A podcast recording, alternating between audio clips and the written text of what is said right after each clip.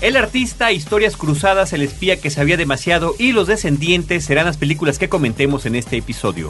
Bienvenidos a Cinemanet.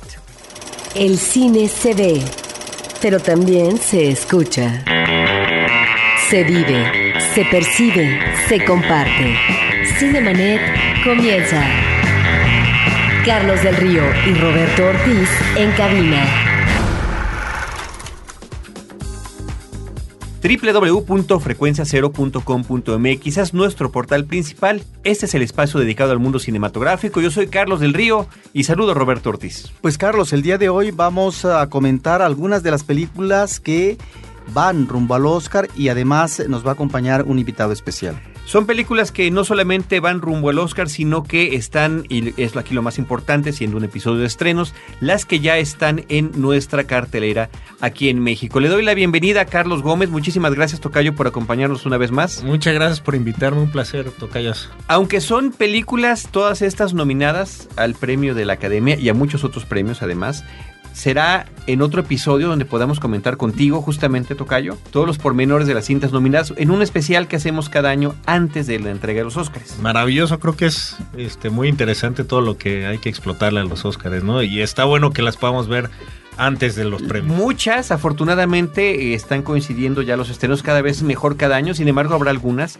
que no hayan llegado a la cartelera en México antes de la premiación, pero bueno, ya hablaremos de eso en otra ocasión. Si les parece bien, estimado Roberto y querido Carlos, vamos a arrancar con la película El Artista, The Artist, una película de Michel Hazanavicius, este cineasta francés que acompañado de su lo que podríamos llamar su actor de cabecera, que además se consagraría como tal en esta película, Jean Dujardin, nos traen una historia totalmente atípica para el 2011 y 12, una cinta muda, una cinta en blanco y negro, una cinta cuya música es de acompañamiento, una película con intertítulos, una película a la usanza de los filmes silentes, que trata además sobre el cine mudo.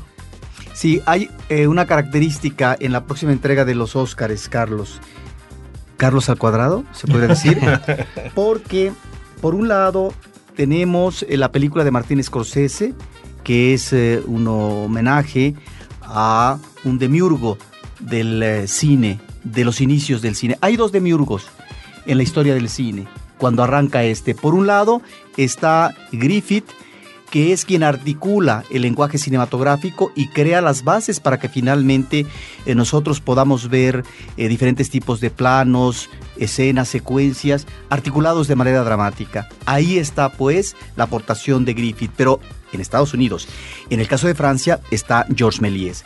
Y Georges Méliès es el creador del cine fantástico y es el gran homenaje que rinde Martín Scorsese a esta figura originaria que sin él no podía existir o diríamos que fue la clave, el inicio de lo que va a ser el cine fantástico como género, de lo que va a ser el trufaje, los efectos especiales, eh, etc. Bueno, está esa película por un lado, pero también está esta otra del artista que me parece que es un homenaje al cine mudo también, pero al cine mudo si consideramos las diferentes modalidades que entraña. La película podríamos decir que está cubierta por toda una serie de clichés, pero que estos ilustran muy bien de las formas de producción, de actuación, de exhibición, lo que también eh, eran eh, las eh, articulaciones en el glamour actoral por un lado y por otro lo que va a ser la transición el puente del cine mudo al cine sonoro. Y en el caso del cine sonoro, este final en la cinta, en donde ya la cámara va a comenzar a volar a partir del género de la comedia musical, porque ahí es donde se libera la cámara, y finalmente ya hay efectivamente una evolución favorable del lenguaje cinematográfico, todo esto está ahí. Pero algo que me gusta y que creo que es una retribución gratificante para el espectador es que es una película muda. Nosotros vemos una película, como dice Carlos del Río, una película muda porque finalmente no escuchamos el sonido de los diálogos. Sí leemos los intertítulos. Y por otra parte, si bien está integrada la música, desde el inicio estamos ¿Ante qué? Ante la musicalización en vivo que se hacía con gran orquesta en estos grandes teatros donde se exhibían estas películas exitosas de Hollywood. De tal manera que vemos, por un lado, la fotografía en blanco y negro y la película manejada en puesta en imágenes como si se tratara de una película muda. Eso me parece excepcional porque difícilmente podemos eh, nosotros eh, dar seguimiento a una película muda. Me estoy refiriendo a las nuevas generaciones que eso lo consideran como prehistoria. Y creo que esta película, gracias a dos elementos, es que funciona muy bien. Por un lado, lo que son los vericuetos melodramáticos, en donde las imágenes tienen un gran dinamismo y que eso es lo que permite que la película avance. Y por otro, todos estos elementos eh, gratificantes, eh, algunos sorpresivos y demás, que van a hacer que el público se congratule con los personajes y las situaciones y finalmente la película envuelva a los espectadores. Es eh, muy interesante que mm, en los cines de España, por ejemplo, ponían letreros donde se decía se le advertía al público que fuera a comprar boleto que era una película muda y que era una película en blanco y negro y que no se les iba a regresar el dinero si ellos creían que eso estaba mal. Ustedes no se dejen llevar por eso, es una de las producciones quizá más originales del año, una película que desde que se estrenó en Cannes ha tenido muy buena recepción en prácticamente lugar donde se presenta. Y ustedes la puedan ver en, creo que en, en dos niveles. Uno, pueden conocer la historia común de un hombre que pues pasa por las penurias y ver si puede salir de estas o si es un gran conocedor y si has leído un poco, si sabes un poco de la historia del cine, bueno, te dará esta nostalgia de volver a ver o de conocer este, pues este tipo de cosas, cómo lo retratan en el cine, ¿no? Yo creo que, sobre todo al final, si uno conoce un poquito de la historia, se le va a hacer uno de los mejores finales que hemos visto en el año. Es una película que es un extraordinario homenaje al cine.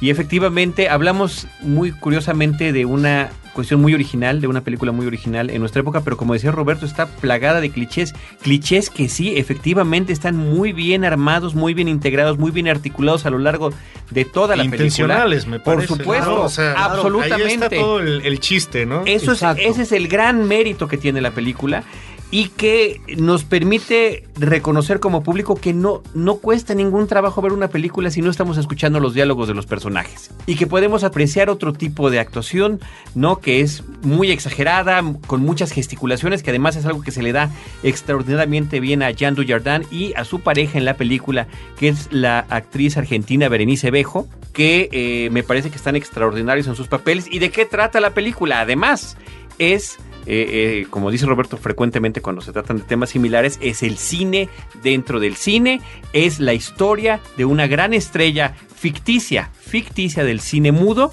que está por enfrentar lo que será la transición al cine sonoro y lo que puede pasar. En términos generales de historia, esto se parece Cantando bajo la lluvia, que ese es el argumento de la historia, pero al mismo tiempo tiene un sinfín de referencias actores, no digo, el, personaje principal se llama George Valentin y es un gran galán de la pantalla, bueno, no puede uno pensar también en Rodolfo Valentino o en Douglas Fairbanks porque también es un héroe de acción o en esos actores que efectivamente no lograron hacer ese cambio. Sí, ahí estamos ante lo que fue la transición para algunos muy dolorosa del cine mudo al cine hablado, porque sobre todo en el campo actoral, actores quedaron fuera de esta nueva posibilidad porque sus voces no funcionaban. Algunos finalmente trascendieron y trascendieron con el glamour que ya les caracterizaba desde el cine mudo. Y pongo simplemente un ejemplo que es la divina, Greta Garbo que fue grande en el cine mudo y también fue grande en el cine sonoro. De tal manera que en esta película estamos viendo esta transición dificultosa que implica todo un drama en uno de los personajes, porque finalmente no solamente aquí no se trata de si va a funcionar o no su voz, no es un cuestionamiento que se haga en sí mismo, sino es no considerar que el cine mudo, por el paso de la tecnología, tiene que quedar atrás y que finalmente viene a continuación el cine sonoro y que el cine sonoro llega, se queda y que finalmente la tecnología es parte sustancial de la industria de cine desde sus orígenes. Un gran tributo este, a el desconocido de Todd Browning. Platicando con él, el director nos, nos, comentaba que se inspiró en tres películas, principalmente, que es esta de Todd Browning, eh, El Mundo Marcha de King Vidor y Luces de la Ciudad, esa gran película y clásica del cine mudo de, Charles Chaplin. Y, pero es muy interesante que aún con todas estas, la película se, se filmó a color, y eh, en algún momento pensó estrenarse así, pero pues tomaron el riesgo de pasarla con los desenfoques, con el, los movimientos eh, normales de- del cine del cine silente de, aquella época y al final fue lo que le dio esta gran magia, ¿no? Que, que tiene y que ninguna otra de la temporada tiene. 10 nominaciones al Oscar de la película del artista, yo creo que es una, no nada más favorita de la academia por el número de nominaciones, sino también favorita del público que ya ha tenido la oportunidad de verla. Y una gran, gran recomendación que yo personalmente haría de la cinta. Yo creo que ustedes que están aquí conmigo, Roberto y Carlos, también. Sí, de acuerdo. Y, y es, es padre también ver a, a gente más conocida como John Goodman, ¿no? Por ejemplo, Sí. a James Cromwell con, haciendo unos, came- unos cameos eh, mayordomos prácticamente y los eh, actores desconocidos son los que llevan toda la trama, ¿no? Todo el peso de la película, eso es un gran mérito, ¿eh? Actores. Bueno, y un perro. y un perro un que perro se- nominado a los mejores el, perros el del año. perro también. Ugi. No, que es- no, no tiene nombre la película, es Ugi y de verdad que se roba la película. Sí. Una cinta que además te lleva por un sinfín de emociones a lo largo de ella. Puedes reírte a carcajadas, puedes soltar la lagrimita, puedes conmoverte. Me parece que es una cinta extraordinariamente cumplidora. Así que ahí está el artista de Artist. Y del artista nos vamos a otra película también nominada que se llama en México Historias Cruzadas. Creo que en España se llama Criadas y Señoras, la película. Es, es- así se llama el libro y allá sí mantuvieron el... la referencia al libro en el que está basado. Exactamente. The Help es el título original, es una película de Tate Taylor y eh, que hace el guion eh, efectivamente basado en la novela de Catherine Stockett con Viola Davis, Octavia Spencer, Emma Stone, eh, Bryce Dallas Howard en un papel muy interesante. Jessica Chastain, aquí es una cinta que, por cierto, es como que cada año siempre hay alguna película de- de las nominadas al Oscar que se distingue por la cantidad de nominaciones a las actuaciones que tiene. Y este es uno de este caso, ¿no? Donde a uno de los personajes protagónicos y a dos secundarios en la misma categoría, todos femeninos, son nominados. ¿Cuántas nominaciones tiene la película? El total de nominaciones que tiene la película de Historias Cruzadas es de cuatro Oscars. Ahora, yo no sé si hubiera incluido esta película en la nominación al Oscar, en tanto que carga una cruz. Y esta cruz es la del fermento melodramático que a veces eh, es excesivo. Sin embargo, la película tiene un elemento a su favor que deviene de la historia original, en este caso del libro en el cual está basado. Y me parece que ahí hay dos puntos expuestos de manera enfática que es ahí en esos puntos donde el público se conmueve y hace suyos los personajes o las situaciones. Uno de ellos me parece que es el que se refiere a, en esta parte del siglo pasado, fines de los 50, principios de los 20, época de discriminación racial, en este caso de Principios de los 60. Sí, principios de los 60, sí. pero me refiero que la película está ubicando esa realidad que corresponde históricamente a esa época de fines de los 50, pero la película está instalada obviamente en los 60, diríamos que principios de los 60, que es eh, una época muy interesante en términos de las reivindicaciones eh, civiles que se hace por parte de la población negra ante tanta discriminac- discriminación que existe. Dos elementos entonces están en la película. Por un lado, lo que es este trabajo efectivamente rutinario, pesado, cotidiano, de la labor como servidumbre por parte de estas mujeres negras, pero que no solamente hacían este trabajo eh, propio del hogar, sino que al mismo tiempo la atención que dedicaban a los hijos de estas mujeres clase medieras, con aspiraciones de ascenso, de estatus, porque además estamos, por eso hablo de los 50 y los 60, después, eh, en el caso de la posguerra, eh, este mundo aspiracional que va a ser cubierto perfectamente en términos de satisfactores materiales, del consumismo, en el hogar, etcétera. Aquí es donde estas mujeres que se dedican finalmente a maquillarse, a peinarse bien, a estar en reuniones, en fiestas y dejar a los hijos al cuidado de la servidumbre, pues resulta que efectivamente estas mujeres negras no solamente atendían las necesidades de los niños para comer, para jugar, sino finalmente les estaban brindando también un cariño, un cariño que a lo mejor ellas no brindaban por ausencia física debidamente a sus propios hijos. Y esto me parece que está muy bien descrito en la película. Esta ausencia de la madre en la cotidianidad, en el espacio de todos los días que es la casa, la casa familiar, en donde no están dando lo suyo. Es no solamente atender debidamente a los hijos, sino al mismo tiempo brindarles el amor propio de una madre. Me parece que estamos aquí ante eh, una cuestión de irresponsabilidad materna que ilustra muy bien la película. Y por el otro lado también lo que hemos visto ya en otras películas, no solamente en documentales y que tiene que ver con una mirada mucho más crítica, es la discriminación, el racismo, la baja remuneración y por lo tanto la explotación en el trabajo eh, laboral de estas mujeres que en no obstante ganar muy poco dinero, en cualquier momento podían ser tratadas con la punta del pie y ser despedidas. Ahí está ese elemento de tragedia. Me parece que hay dos puntos que se manejan melodramáticamente con amabilidad y que eso hace que la película se sostenga y tenga una atracción para el público. Es interesante saber que la novela en la que está basada Catherine Stocker, la autora, es amiga de, de Tate Taylor, que es el director, y la novela la rebotaron unas 60 veces de la editorial. Eh, nadie se la quería publicar hasta que el director le dijo, ¿sabes qué? Yo te voy a comprar los derechos, yo voy a hacer la película y voy a escribir el guion a mi tiempo sin que nadie me esté presionando. Y así también levantó el proyecto y de repente fue una de las más grandes sorpresas eh, de, la temporada, que incluso debutó en primer lugar en el cine de Estados Unidos. Ahorita vamos a ver cómo le va en México, pero yo creo que con todo este ruido que trae detrás pues de, de los Oscars y de las premiaciones, yo creo que le va a ir muy bien. Y una cosa creo que es fenomenal. Ninguna otra película tiene un elenco tan poderoso como esta, ¿no? Creo que todas y cada una de las mujeres que están ahí, porque es principalmente femenino este cast, hace un trabajo estupendo. Un trabajo estupendo, definitivamente. No sé, dijiste tufo melodramático, Roberto, era la palabra que habías utilizado hace ratito. Dije que hay un excesivo fermento melodramático y que esa, esa era la carga eh, sí, que, fíjate. que, que, carga en la cruz esta película, pero que finalmente no estorba. No, es decir, en absoluto. Precisamente por eso es que a lo mejor yo no la nominaba al Oscar. Uh -huh. Me parece que es una película cumplidora y me parece que en esos elementos que yo menciono, ahí están los atributos de la cinta en sí y que por eso es una película atractiva. Pero no es una película precisamente por estos manejos esquemáticos, melodramáticos, que sea una eh, película profusa y una película eh, relevante. Sin embargo, me parece que es una película, no palomera, me parece que es una película muy cumplidora y en ese sentido sí, una película que se está metiendo, si no de lleno, sí en la piel de estos personajes.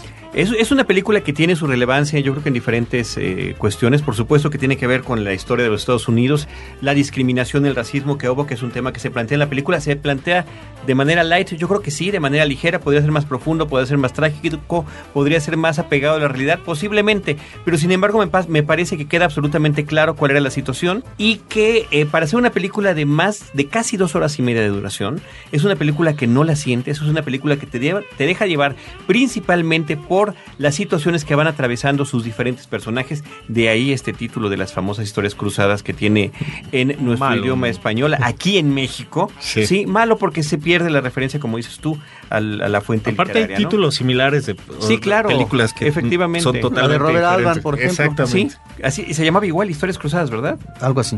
Bueno, el caso es que melodrama vemos en la televisión nacional e internacional constantemente, quizás es una de las cosas que más explotan, pero de manera burda, de manera barata, de manera poco agraciada y en cambio aquí estamos viendo un melodrama sí, pero es un melodrama perfectamente bien armado que pese a que no es un estilo que a mí me guste, disfruta uno como público la película, yo la disfruté, me dejé uh -huh. llevar por la historia de estas personas y yo diría que no fue el melodrama el que de alguna manera sustentó también una parte importante de la historia del cine mexicano y que allí están piezas claves de, de, la historia del cine nacional que, que, están insertas en esta forma de narrar historias, pues sí, y creo que este es uno de esos casos. Ojo, cuando me refiero a excesos melodramáticos, no es que esté manejando de manera peyorativa el melodrama como género, al contrario, me parece que es un género muy respetable y que gracias al melodrama es que tenemos grandes películas tan solo, en el caso del cine mexicano que tú aludes, de uh -huh. la época de oro.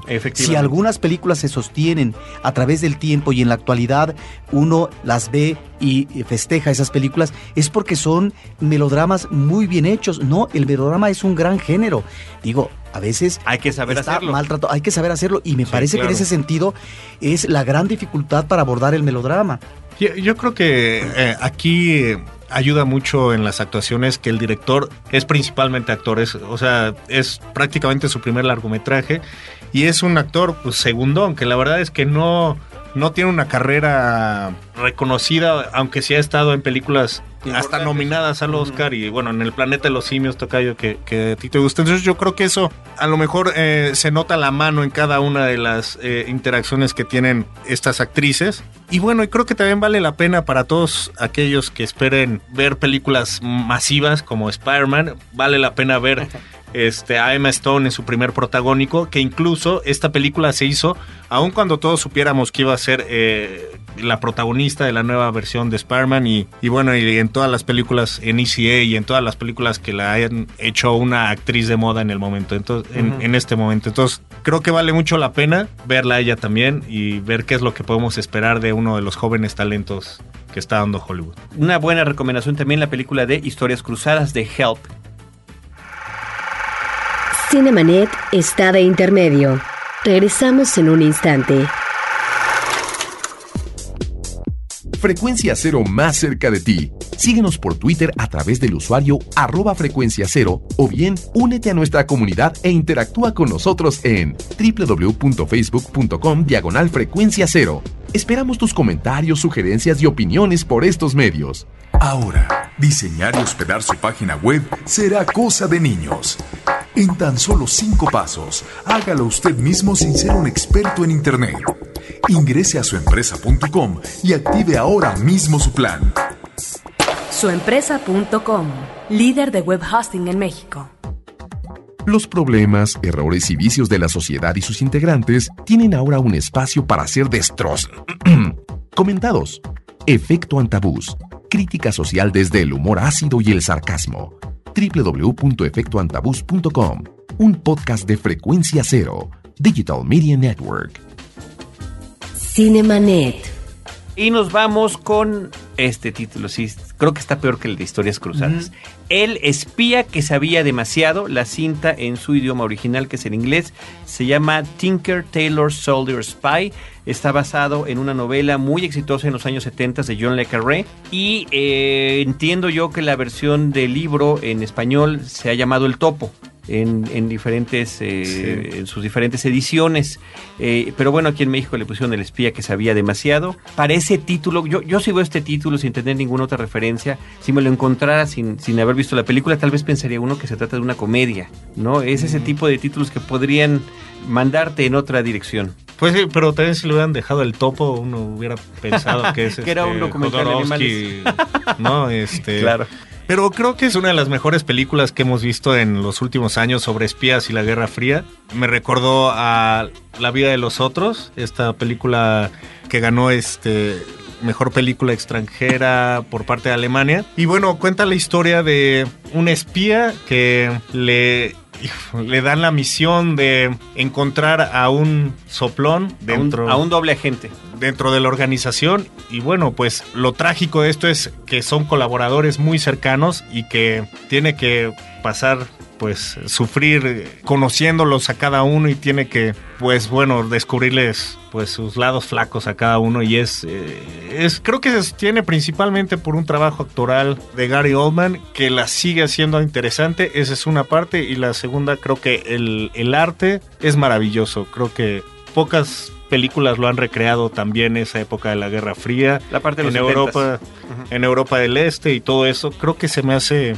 una gran propuesta para verla en cine con toda la tranquilidad porque no es una película fácil, ¿no? Bueno, esto es, diríamos, es una película de espías, sí, pero yo creo que cinematográficamente es una película atípica de espías, donde las películas de espías a las que estamos acostumbrados son de grandes persecuciones, de grandes balazos, de grandes secuencias de acción, y aquí me parece que es todo lo contrario. La idea de un agente que además está basado en un hecho de la vida real, la posibilidad de un agente infiltrado en la parte más alta del sistema de inteligencia británico, el MI6, que tiene que ser expuesto o tiene que localizarse para poder evitar que siga haciendo daño en uno de los momentos más complejos de la llamada Guerra Fría, que es toda esta confrontación entre el este y el oeste, entre el capitalismo y el comunismo que se vivió después de la Segunda Guerra Mundial. La película tiene un tono, un eh, estilo que es más bien haciendo referencia a Roberto y Carlos, me parecería a lo que a como debe de ser la situación del espionaje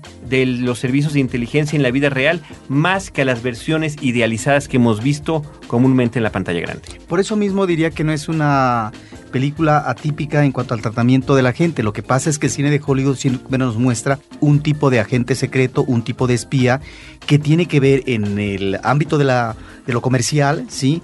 A espías que finalmente efectivamente están en el juego político de las transnacionales, del mundo económico, de los atentados, etcétera, pero que tienen que ver más con eh, el cine de espectáculo que otra cosa. No, la historia del cine nos muestra este tipo de espías, este tipo de agente y con respecto a lo que ustedes preguntaban de por qué este título en español, yo no sé si cuando se habla del espía que sabía demasiado, a lo mejor los que le pusieron el título en español se remitieron a otro título en español de una de las novelas de John Le Carré que eh, dirigió Martin Reed en 1973, que se llamó El espía que surgió del frío. Una película con Richard Burton que además mostraba de una manera muy dramática el final de un espía que no le quedaba otra, dada la manera sinuosa como se desenvolvía en estos manejos tramposos y a veces de, eh, en todo un entorno de traición pues eh, tenía que quedarse al final viviendo en la Unión Soviética sin que finalmente pudiera, como una especie de exilio obligatorio, sin que pudiera regresar a su país de la Europa occidental, de donde venía como espía infiltrado. En el caso de John Le Carré, ahí están algunas de sus películas que se han hecho para el cine. De sus libros que se han hecho De sus libros, perdón. El espía que surgió del frío me parece que es una película eh, importante. En el caso de otra cinta ya más reciente del 96, que es El sastre de Panamá, también estamos ante una muy buena película basada en su obra. Es pues John Le Carré, un escritor que tiene decenas de novelas, una de sus temáticas va a ser la Guerra Fría, efectivamente el espía que surgió del frío es la Guerra Fría y esta otra película, El espía que sabía demasiado, es la Guerra Fría. Y cuando la Guerra Fría queda finalmente, no finiquitada, pero que comienza a tambalearse, a resquebrajarse a partir de lo que va a ser la destrucción del muro de Berlín, bueno, este escritor también aborda otros temas que van a ser por un lado, el desmembramiento de la Unión Soviética, por otro lado, el terrorismo islámico y al mismo tiempo, en el caso específico del sastre de Panamá, lo que es la intervención de acuerdo a sus intereses políticos, pero sobre todo económicos, en el canal de Panamá, eh, por parte de los Estados Unidos. En el caso de El espía que se había demasiado, estamos efectivamente, como dice Carlos Gómez, ante un extraordinario reparto, no solamente el actor principal, los otros actores me parece que están formidables. Mark Strong, John Hurt, Gary Oldman, Toby Jones, eh, Sharon Hines, la verdad que... Tom Hardy.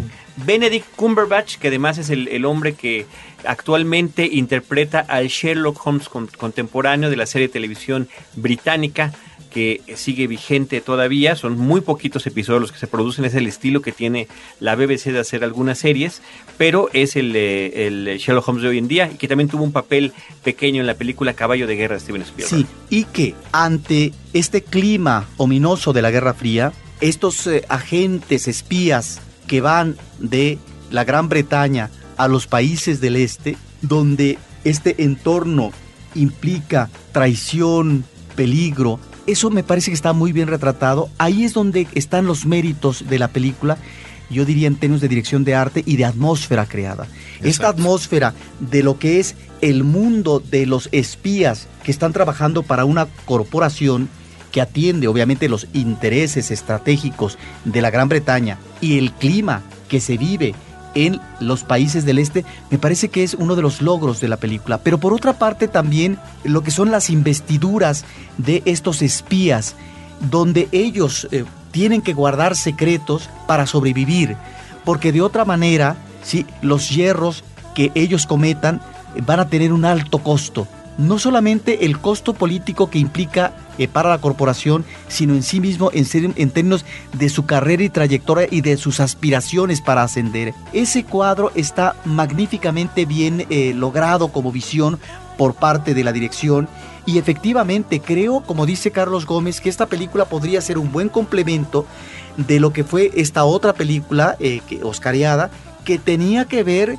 con otra tremendez y que era el espionaje y la forma como la policía secreta en los países del este, en el caso de Alemania del Este, articulaban para poder dar observancia, seguimiento a través del espionaje de los ciudadanos comunes o no tan comunes, si es que estaban vinculándose a la política, si es que estaban incorporados o vinculados al arte, etcétera, que podrían considerarse como ciudadanos tentativamente peligrosos. En aquella película que eh, retrata muy bien ese ambiente en donde la sobrevivencia ciudadana no es tan sencilla, aquí en el otro ámbito, en el ámbito de las figuras de espionaje, estamos creo ante una de las mejores películas del año y desde ya yo la pongo al menos hasta ahorita en esta primera mitad del mes de febrero como de una de mis películas favoritas de 2012. Habría que decir que es una película también difícil para uno como espectador. Es una película, eh, digamos, de un ritmo lento, de un ritmo muy pausado. Esta celebrada actuación de Gary Oldman es muy contenida, es un asunto de microexpresiones, básicamente de pequeños movimientos, de lenguaje corporal que va manejando por todas estas, como decía Roberto, eh, en lo que tiene que ver con los personajes de los espías, con los cuidados que deben de tener en la forma en que se manejan, lo que dicen, cómo lo dicen y qué es lo que quieren realmente decir. Es una película con una gran cantidad de personajes, donde algunos de ellos además tienen no solamente su nombre, sino su sobrenombre o el alias que pudieran utilizar. Es una película que de repente puede mantener uno confuso. Sin embargo, me parece que es una película que conforme avanzan los días, una película con la que uno se queda meditando, va uno descubriendo y redescubriendo cosas que, que no capta uno tan fácil durante la exhibición cinematográfica. Al menos eso es lo que me pasó a mí. Es una película que me costó un poco trabajo de ver y de verdad que conforme avanzaban los días, cada vez me gustaba más, hasta un desenlace que me parece que es extraordinario, donde una serie de flashbacks nos van revelando algunas de las situaciones de tal o cual personaje, a nivel personal y a nivel también de lo que hacían como cuestión de espionaje. Sí, creo que el director siendo eh, sueco, Tomás Alfredson, creo que nos da ese tono diferente del cine de espías de Hollywood. Es una, un ritmo pausado, un tanto frío, y que quizá ustedes recuerden, este director hizo Déjame entrar, esta película que fue un éxito en la Cineteca Nacional y que cambia totalmente de género, pero sigue manteniendo una buenísima calidad de actuaciones y esta atmósfera fría que al mismo tiempo te hace, no sé, como espectador te hace, te exige mucho más, ¿no? Eh, y que tienes que decodificar mucho más cosas. Sí, no es que sea una película difícil para poder deletrear. Sí, como dice Carlos, es una película que hay que mirar con atención porque, en principio, porque no estamos ante la lectura de la novela, estamos ante una, si no síntesis, ante un tratamiento cinematográfico que no tiene más de tres horas, en donde se van a desarrollar toda una serie de acontecimientos y uno debe darle seguimiento a estos acontecimientos, al comportamiento de los personajes, a las situaciones que se van creando, porque si uno no lo sigue atentamente, uno puede perder la pista. Esa es la dificultad efectivamente, pero por otra parte la exigencia que arroja finalmente una expectativa que yo creo que emocionalmente es muy atractiva para el espectador de estar viendo los vericuetos y hacia dónde van las situaciones que está eh, planteando la novela a través de la película. Por eso sí, efectivamente es una película que hay que ver con atención porque son de ese tipo de películas que no son eh, tramas sencillas porque hay toda una serie de datos que uno tiene que darle seguimiento y si uno no les da seguimiento cabal, uno se pierde en la película. Efectivamente. Es una película que además, bueno, los Oscars a los que está nominada es a mejor guion adaptado, mejor actor protagónico, que ya habíamos mencionado, y mejor música compuesta para la pantalla. Es también la cinta que ganó el premio en los, eh, de los BAFTA, los premios británicos al cine y la televisión de mejor filme británico y mejor guion adaptado, que esos premios ya los recibió. Y que además, bueno, viene de una serie de televisión que también en, en Inglaterra fue muy famosa, ¿no? Y que quizá ahí tenían chance de explayarse un poquito más. Sí, la, la novela del 74 fue adaptada en el 79 para miniserie por la BBC de Londres, creo que hicieron siete capítulos. Tú recordabas, estábamos recordando viendo algunos Claro, de la otra y- vez, y ¿verdad? además con, Con Ale Guinness. Ale Guinness que está extraordinario en esa serie. en el papel de George Smiley. Claro, ahí la ventaja, es más, puede verse inclusive eh, si se puede rescatar como complemento, ahorita que, que quienes ya vieron la película, porque algunas partes las exploran, ¿no? Cada, cada adaptación pues tomará algunos elementos y eh, dejará de lado otros, ¿no? Entonces podría servir un complemento. Digo, por supuesto, el libro es la fuente original que hay que visitar, pero es interesante ver a Alec Guinness, quien también fue ese ganador del Oscar, un los papel televisivo, claro. En la misma época que, por cierto, estaba haciendo, estaba entre películas, estaba entre Star Wars, la primera cinta, y estaba eh, por filmar o filmando El Imperio Contraataca. Muy bien, pues esa es Tinker Tailor Soldier Spy. Tinker es algo así como... eh, Calderero. calderero, calderero. U ojalatero. Tinker, Taylor, Sastre, Soldier, Soldado, Spy, Espía, y que esto viene de una canción en inglés donde se mencionan diferentes profesiones, Tinker, Taylor, Sailor, Soldier, Richman, Poorman, profesiones y demás condiciones de vida, ¿no? Rico, pobre y mendigo, ¿no? Pero hay una explicación por ahí, tanto en la novela como en el libro, por qué escogen tal o cual nombre. Así que ahí está la película El espía que sabía demasiado. Y ahora nos vamos a la última película que comentamos en este episodio. Se trata de la cinta Los Descendientes. The Descendants es la película por la que George Clooney está nominado a Mejor Actor también. Es también una película basada en una novela y que tiene que ver con una familia que vive en Hawái, el accidente que vive la madre de familia que queda en estado de coma. Esto es el preámbulo de la historia, este es con lo que arranca la cinta y qué es lo que sucede con el padre que tiene se queda al cuidado de sus dos hijas. Mira, yo diría que esta película pues no sé por qué George Clooney, que es un buen actor, que es un buen director, está en la recta final de los Oscars. Como película me parece que es una película con una historia no muy consistente, poco profusa. Es una historia que finalmente plantea su drama de manera natural, sencilla. Y en el caso de la actuación eh, de George Clooney, yo diría que es una actuación aceptable y ahí está, ahí me quedo. Es una película en donde el actor en su personaje no tiene ningún rango de dramatismo extremo. No obstante que hay una escena en donde él finalmente eh, tiene esta situación que enfrentar. Yo lo que diría es que su actuación no es la actuación de riesgo, no es la actuación de reto, que sí encontramos en nominaciones eh, al Oscar en este año como actuación femenina. Me estoy refiriendo específicamente a la actuación de Glenn Close y a la actuación de Mary Streep. Lo que yo me parece que está bien en la película es eh, esta parte de la crisis de un hombre maduro, jovial aún, que ante una situación extrema que vive la esposa, él de repente se da cuenta que no conoce de muchas cosas que no conoce del todo a su esposa y por lo tanto qué hay detrás de esa relación matrimonial, que está empezando a conocer a una hija pequeña que ya tiene este empuje de la rebeldía, pero también la rebeldía que está instalada en una hija adolescente y que apenas está comenzándolas a conocer.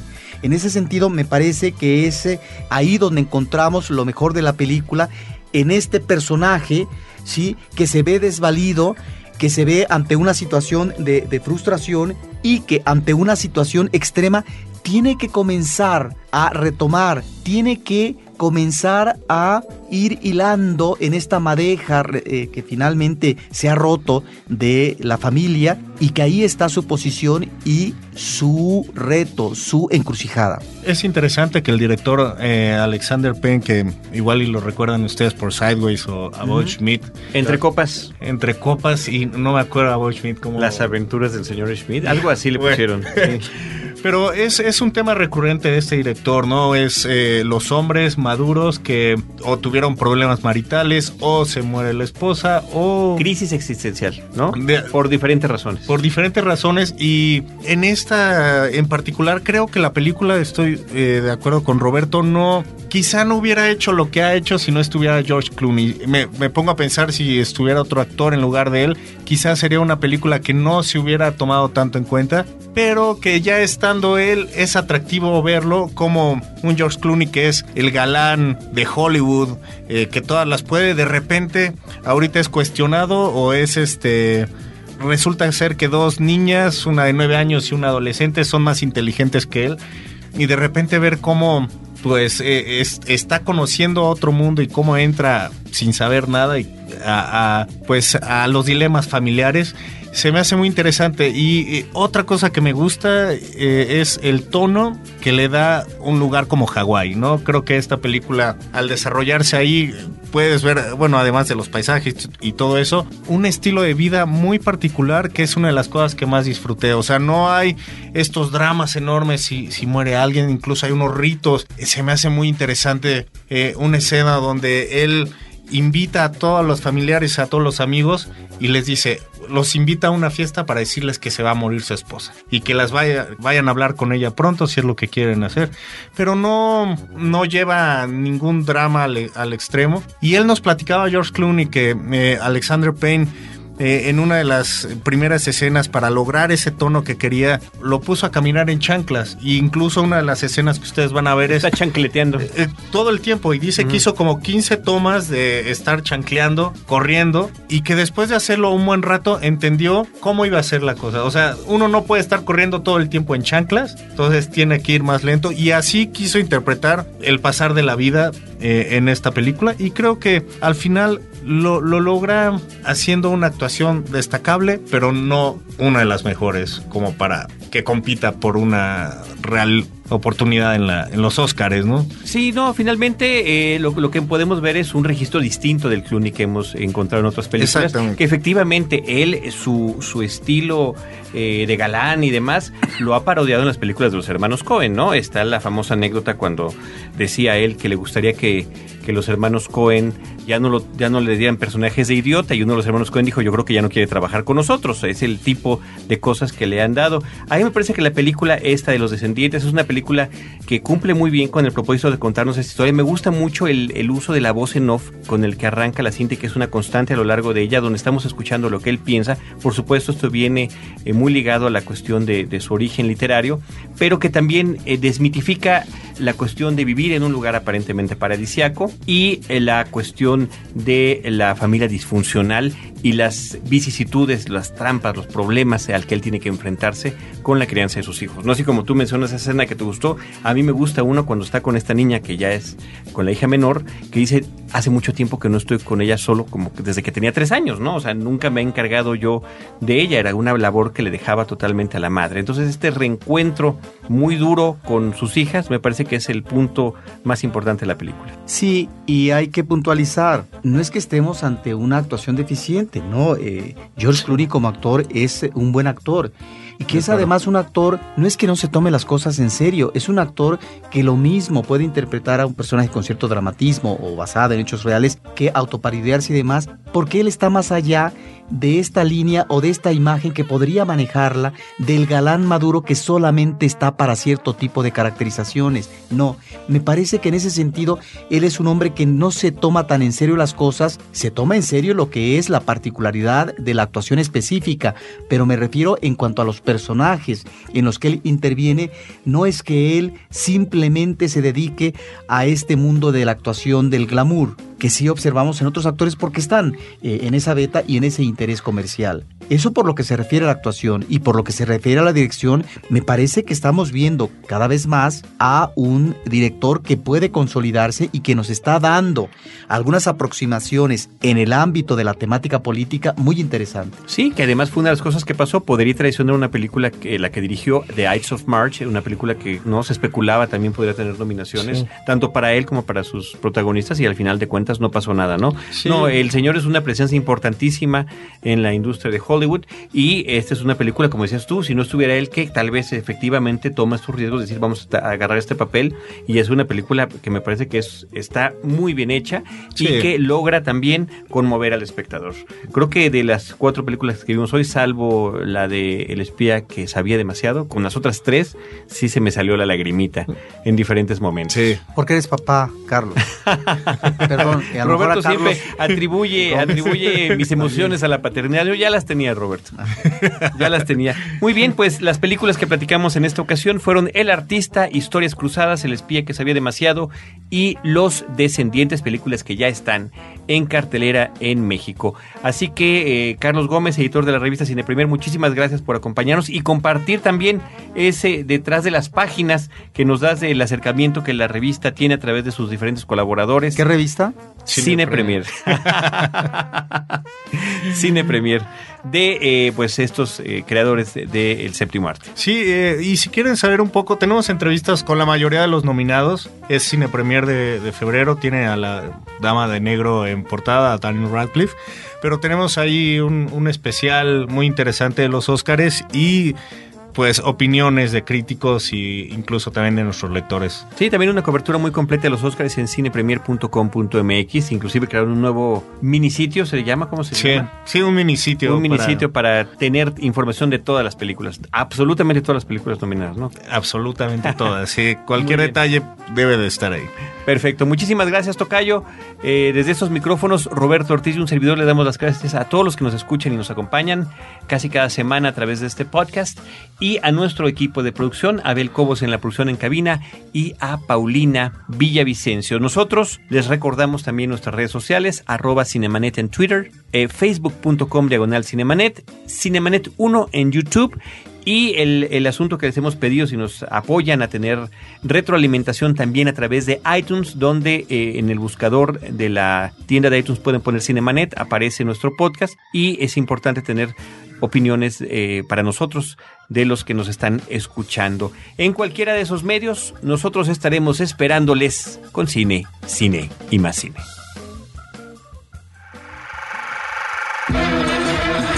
Cinemanet termina por hoy. Más cine en Cinemanet. Frecuencia Cero, Digital Media Network, www.frecuenciacero.com.mx, pioneros del podcast en México.